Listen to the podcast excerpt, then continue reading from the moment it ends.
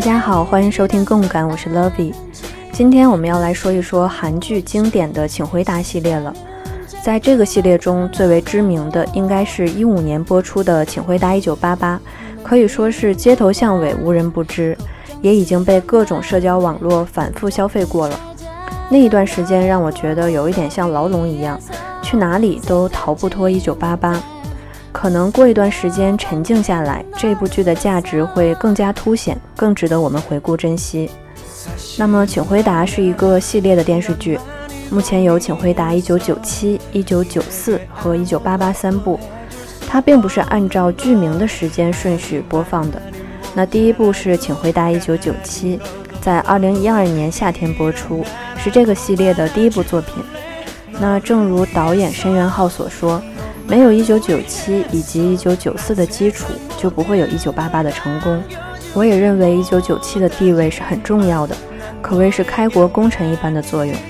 那今天我们就来回顾一下这一部，请回答一九九七，论怀旧系列开山之作的威严上。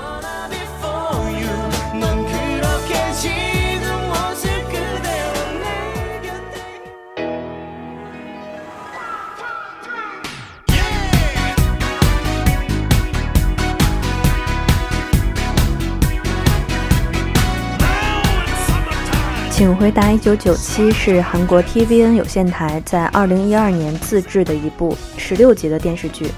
在首次播放的时候呢，它还没有现在的这种系列威力，是单枪匹马出现的一部作品。那首先吸引人的一点就是这一部剧的主创人员都是艺能节目出身的，也就是拍综艺节目的。导演申元浩和编剧李有静作家都是艺能出身。再加上原来两天一夜的制作人李明翰一起，那这些人和罗英石 PD 都是曾经一起工作的艺能工作者，那包括到现在也还在合作着，是一个团队的伙伴。那在我心里，这些人就是一起的。从李明翰先到了 TVN，然后申元浩、罗 PD 这些人又一起过来，又一起合作，所以说本身对于这个系列的作品就是带有一定感情的。虽然现在人们把这些创作者抬到了一个高度上，但是在当时这一部电视剧出来的时候呢，还是有着怀疑的声音的。另外与众不同的一点就是，他的演员并不是明星阵容，主角郑恩地和徐仁国，一个是女团 idol，一个是选秀出来的歌手，并没有什么特别大的名气，或者说是像样的演技经验。那剩下的配角申所绿。殷志源、Infinite 的后雅等等，不是青年演员就是歌手，乍看下来并不会让人特别信服。可以说是能够保障收视的大势专业演员的名字一个都没有出现。而且之前我们在说 TVN 的时候也说过，一二年的时候 TVN 还处于一个发展期，并没有像现在这样受到观众信赖。那个时候比较知名的剧集就是《人显王后的男人》和《需要浪漫》这样子。那到了一三年，才随着罗 PD 的加入，进入到了一个全面转折阶段。所以说，一二年的第一部《请回答一九九七》并不受人们期待，可以说是没有很多人看好的。就是这样一部没有当红演员、没有大制作和密集宣传的非专业小成本制作剧，点燃了二零一二年的夏天，把观众带回到韩国的一九九七年，和屏幕上的少年们一起哭，一起笑。势不可挡的走红了。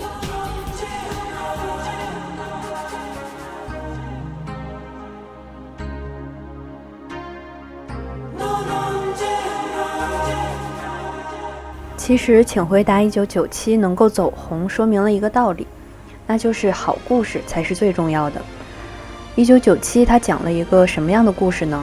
说的是在韩国偶像团体 H.O.T 与水晶男孩当红的九十年代末的釜山，有一个沉浸在偶像组合里不能自拔的女高中生程诗媛。那这一部剧讲的就是她和她的朋友们之间的故事。在一二年七月二十四日在 TVN 播出之后，连续九周蝉联有线电视台同时段的收视冠军。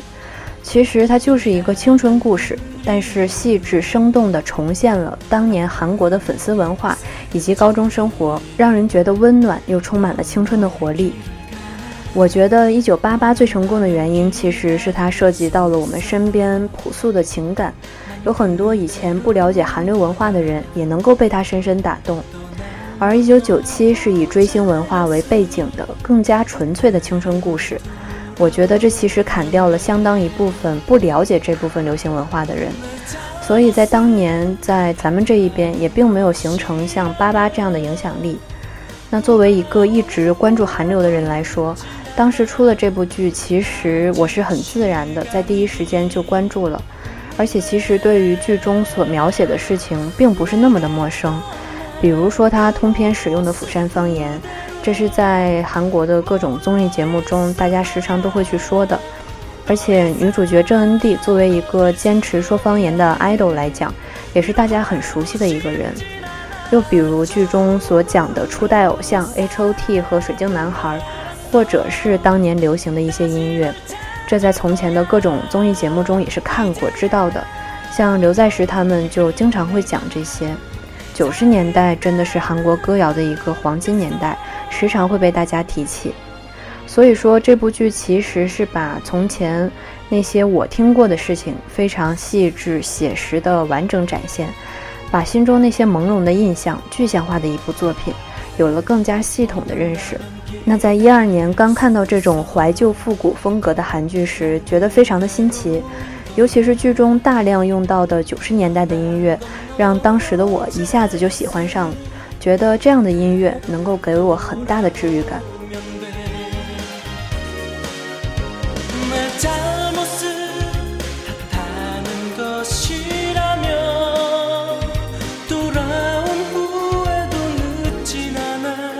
要说这部剧的话，能说的东西就太多了。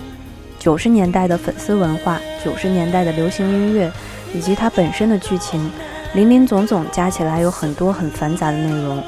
光是这样介绍剧情呢，其实也并不能真正感受到那种方方面面的温暖或者是趣味，还是要自己去看一看。那在这里呢，就简单的介绍一下剧情。首先，故事发生在韩国的釜山，女主角呢叫做程诗媛。是一个性格很泼辣的女高中生，他的爸爸是棒球队的教练，所以家庭条件还是很不错的。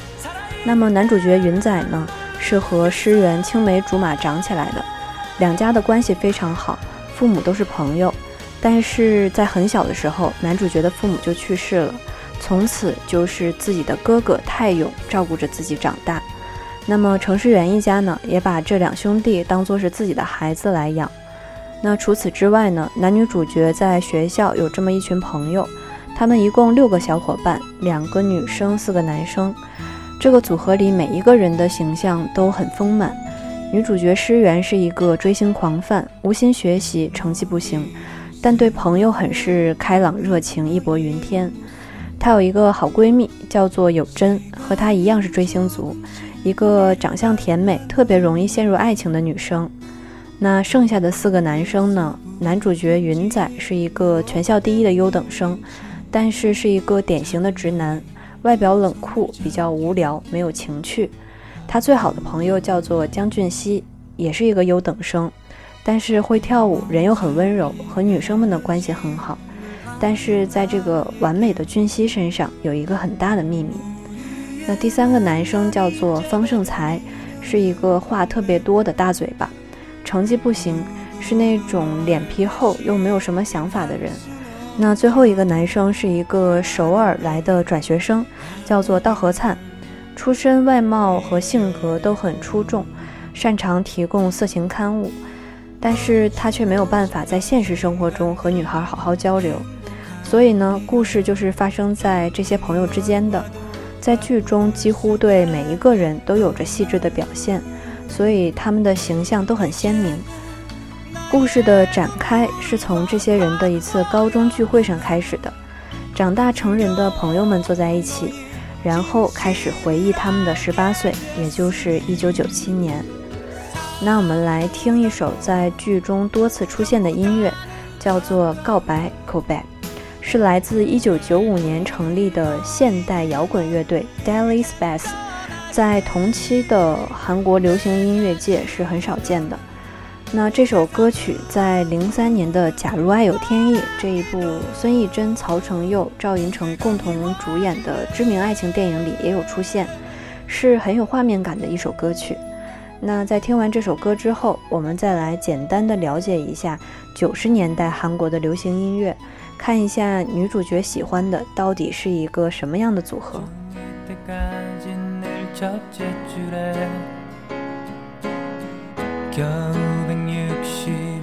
됐을 무렵 쓸만한 녀석들은 모두 다 이미 첫사랑 진행 중 정말 듣고 싶었던 말이야 물론 2년 전 일이 지만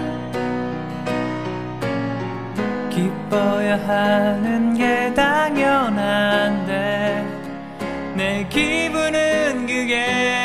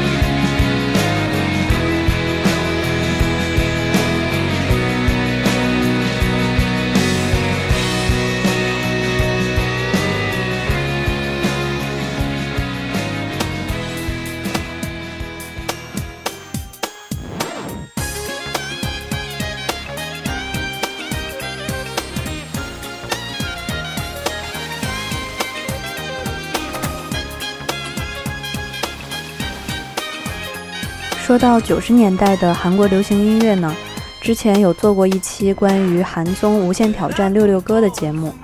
六六歌是他们集结了九十年代歌手的一个企划。当时我也介绍了在那个节目里面出现的一些歌手以及偶像。那么在这一部剧中所涉及的九七年呢，其实是九十年代的中后期。在九十年代初，我们之前说过的乐队徐太志和孩子们，成为了韩国现代流行乐的转折点。徐太志和孩子们在当时取得了一时无两的成功，但是很快的在九六年就宣布隐退。这一个冲击性的事件，在后面的《请回答一九九四》里有描写。那同时期的九三年出现的 Deuce 是韩国 Hip Hop 界传说的二人组。以舞台表演，也就是舞蹈见长。那还有九五年的实验乐队 Panic，有大家很熟悉的李迪和金振彪两个人当年所在的一个组合。那么等等这些人一起开创了韩国当代流行乐的典范，还有潮流。到了九十年代中期，就出现了一批时代的偶像组合，也就是十几岁的年轻人，其实就是我们今天很熟悉的 idol 组合的形式。那许多知名的组合，比如 H.O.T、水晶男孩、神话、S.E.S、Pinker、G.O.D 等等，红极一时。他们不仅拥有众多的 fan club，还形成了自己的应援文化。他们的唱片销量惊人，有一些组合成为了百万组合，唱片销量超过了百万。但是这些早期的偶像组合大多是昙花一现，都由于合约等等的客观原因，后来都一一解散。尽管组合中的成员们仍旧继续在各自的领域中进行演艺活动，但是后续上来的组合们早就取代了他们的位置。那么，能够中间不间断一直走到今天的，也只有大神话。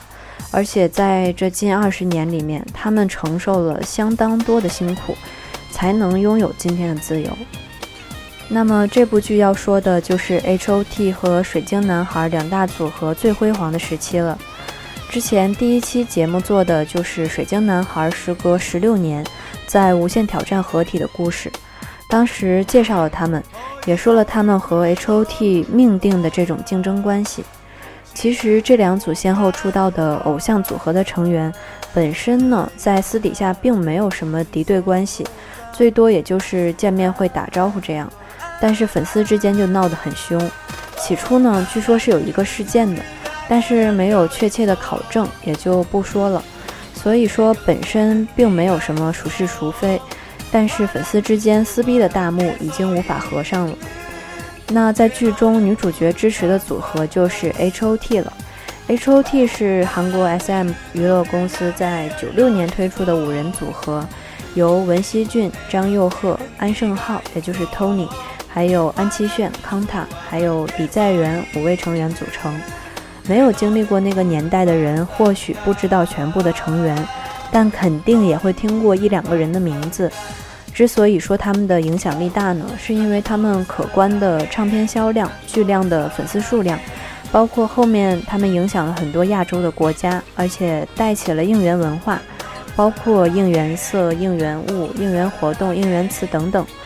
所以我们在剧中看到的黄白大战，就是因为 H.O.T 的应援色是白色，而 Jackie 水晶男孩的应援色是黄色的原因。其实从剧中女主角和水晶男孩的粉丝打嘴架，后续发展成打架的情节，就能够看出这两个组合的一些差异。他们当时也是各自称为是什么夫人。这和现在我们说哪个明星是老公其实是一样的，从那个时候就开始发源了。当时他们吵的时候，女主就说：“这次公演我们去了十二万人，你们去了一千人还不到，在十二万个白色气球中间，你们黄色气球还不到一千个，你们真是鸡蛋黄啊！”然后对方就说：“H.O.T 长得那么土，我们 Jackie 长得就不一样。”女主又说：“你们就是 H.O.T 的跟屁虫。”对方又说。你们一首《Candy》要唱多久啊？女主就说：“你们 hit 曲目多，但是为什么只有三个人有麦克风啊？”后面就说的很不好听了，最后双方就直接抓头发开打。这其实很直白地表现了人们对于这两个组合的看法。H.O.T 的粉丝多，影响大，但是朗朗上口的国民曲目没有 Jackie 多。水晶男孩呢，是黑白水晶分别负责舞蹈和唱歌。这种现在人们习以为常的 idol 组合的分类，在当时也被人们当作短板。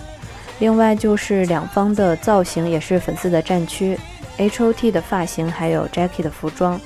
其实想想看，编剧和导演也是挺敢的，把这些全部都拿出来说了。而且在剧中就有 H.O.T 的 Tony 亲自扮演本人，而水晶男孩的队长殷志源也扮演了剧中道和灿的角色。在剧中，自己的女友有真就是喜欢殷志源的饭。他在剧中还作为旁观者，常常会 diss 自己，这些都是很有趣的。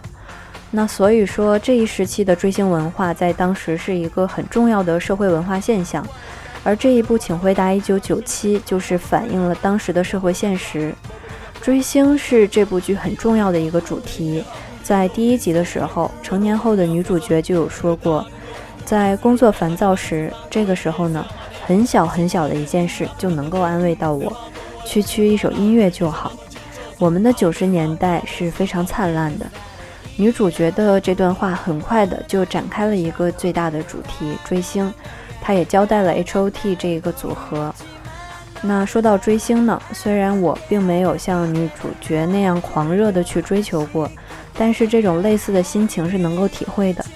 在十七八岁的年纪，为了追星做出来的一些事情，丝毫不亚于去谈一场恋爱。当我们长大后，一首曾经的歌曲就能够将我们治愈。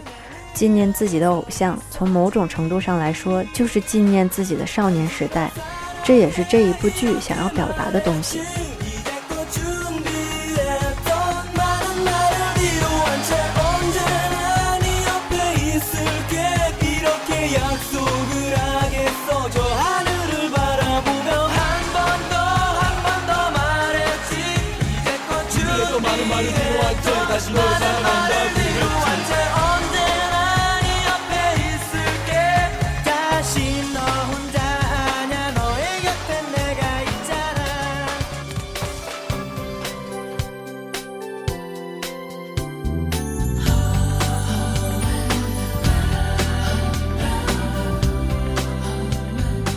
既然是高中生的青春故事，那么懵懂的青春期的感情就是不得不聊的话题了。首先呢，说到女主角的闺蜜，这个有真一开始是喜欢云仔的，在剧中也用了很有年代感的方式展现了她的喜欢。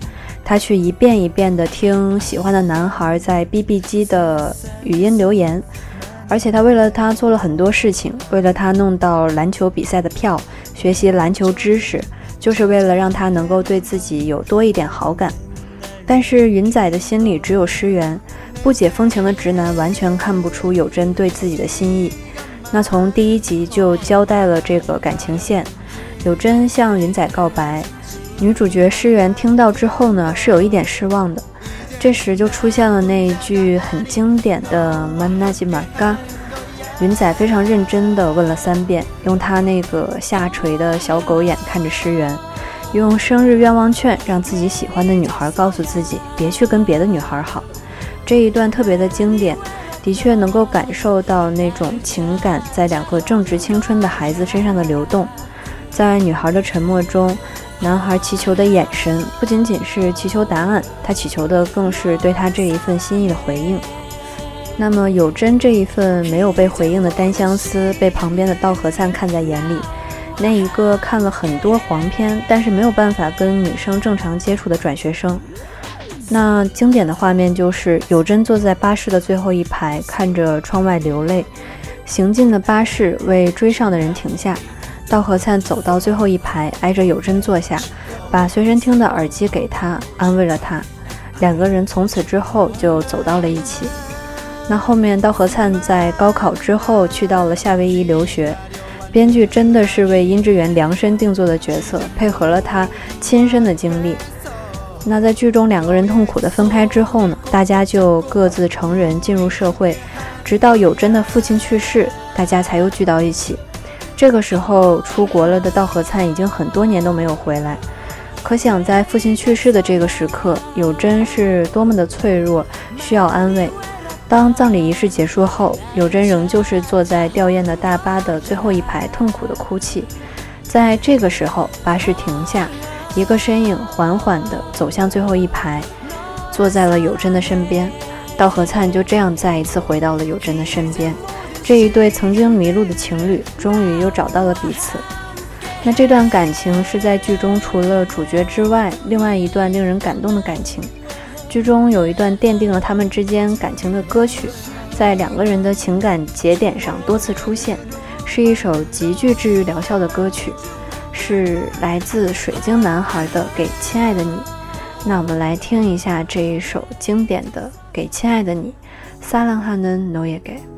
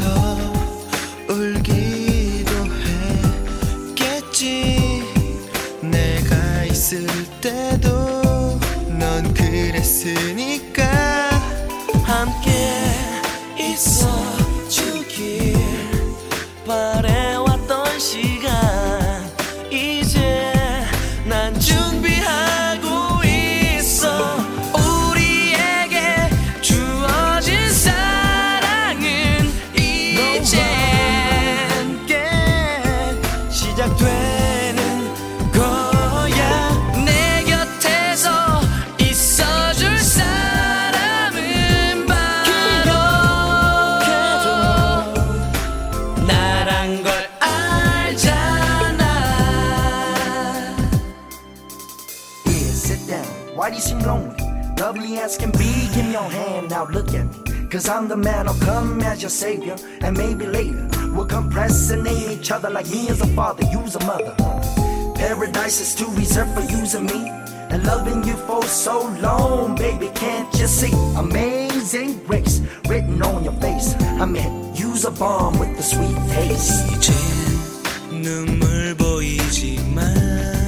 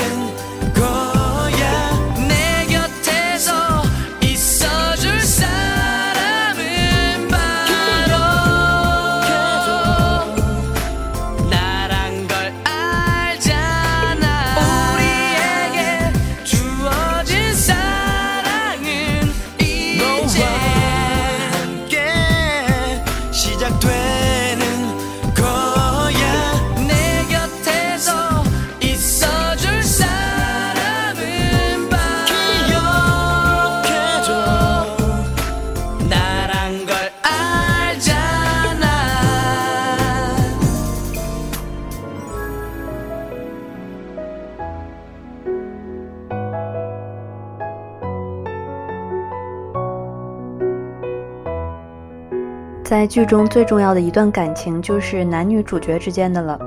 云仔和诗媛自出生以来没有一天是不见面的。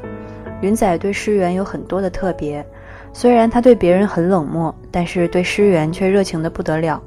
他很讨厌吃别人吃过的东西，但是却抢着吃诗媛的东西。从诗媛脱下框架眼镜，戴着隐形眼镜入学那天起，云仔就陷入了自己的暗恋中。他是一个不折不扣的纯情派，但是忙着追星的诗媛却一直感受不到云仔的喜欢。他的这一段一直无从告白的感情，一直到第十二集才终于告白，是在大家高中生活即将结束的时候，在 KTV 里，云仔向一直不懂自己心意的女孩诉说，甚至可以说是愤怒的控诉。云仔本来打算在高考结束那天跟诗媛告白。而自己的亲哥哥就在同一天早了十分钟告诉自己，他也是喜欢诗媛的。为了自己什么都能放弃的哥哥和自己喜欢上了同一个女孩，云仔选择了放弃，把告白的机会给了哥哥，哥哥便和诗媛在一起了。而一直没心没肺的诗媛听过这段告白后，也久久失神。相信一方面他是被自己的朋友的告白而震惊。另外一方面，也是因为迟迟发现自己的内心而埋怨愚钝的自己。当他问到云仔：“我们能像从前一样做最好的朋友吗？”云仔的回答却是：“对于单恋你的人提不干不脆的要求，不想要再跟你见面了，朋友什么的也不要再做了。”这样的表现也的确是属于高中生的，没有成年男性的体贴，也不会顾及体面。青春真的是很奇怪。能够忍住浓烈的喜爱而默默守护，一言不发，也能够不顾一切地诉说自己的全部心意，毫无隐藏。所以就在十二集，在大家即将分开走进大学的时候，诗媛和云仔不再是朋友了。诗媛在听了云仔的话之后，也和云仔的哥哥分手了。有真和道和灿分开了，女主也离开了家，到首尔上学。女主的旁白说道：“十几岁的孩子为什么天不怕地不怕？是因为那个年龄段还没有找到答案。我真的想要什么？爱我的人是谁？而我爱的又是谁？为了寻找答案，跌跌撞撞，犯了很多的错。最后奇迹般找到答案的瞬间，我们已经长大成人，我们已经开始大大小小的分离。”所以，当年的冬天，满世界都是离别。诺查丹马斯说的世界末日并没有到来，但对我来说，世界末日似乎更好一些。水晶男孩在那一年突然要解体，愤怒的粉丝烧掉了无辜的赵英九的车子。二零零一年，H.O.T 哥哥们也要解散，天都塌下来了。纽约世贸大楼被撞毁，仁川机场建成了。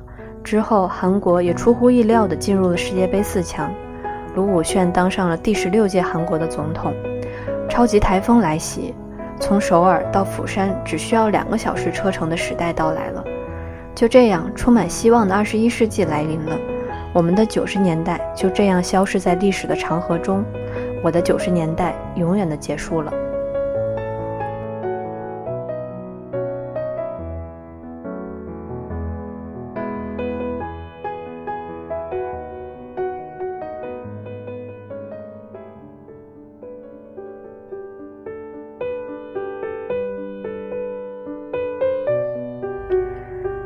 在二十一世纪来临的时刻，女主角似乎告别了自己很珍重的九十年代的一切，这是最令人难过的一集了。但这也是充满希望的一集，因为在这一集的最后，毕业后成为综艺作家的诗媛，因为自己当年的偶像而再度打开了自己九零年代的开关。女主的旁白说：“虽然不是全部忘记，但也选择了故意无视。我的九十年代，即使心会忘记，身体却依然记得。”突然遇到当时迷恋的他，我又准确地回到一九九七年的疯狂粉丝状态了。我以为已经结束的九十年代又重新开始了。而这种再次相遇，不仅仅是他与从前的偶像，更是因为在咖啡厅他偶遇了六年不曾见面的云仔。在六年期间，云仔努力地以一切方式避免与世源的见面，而一切的努力在这一刻烟消云散，就这样再一次开始了。一切都回到了九十年代，回到了九七年的初吻，九八年像疯子一样的哭泣，九十年代就这样在六年的分离后重启。那今天我们就先说到这里，用下面这一首歌来结束今天的内容。那这一首歌曲正是男女主角再次相遇时出现的音乐，来自 Pinocchio 的《致再次相遇的你》，塔西曼南诺耶给。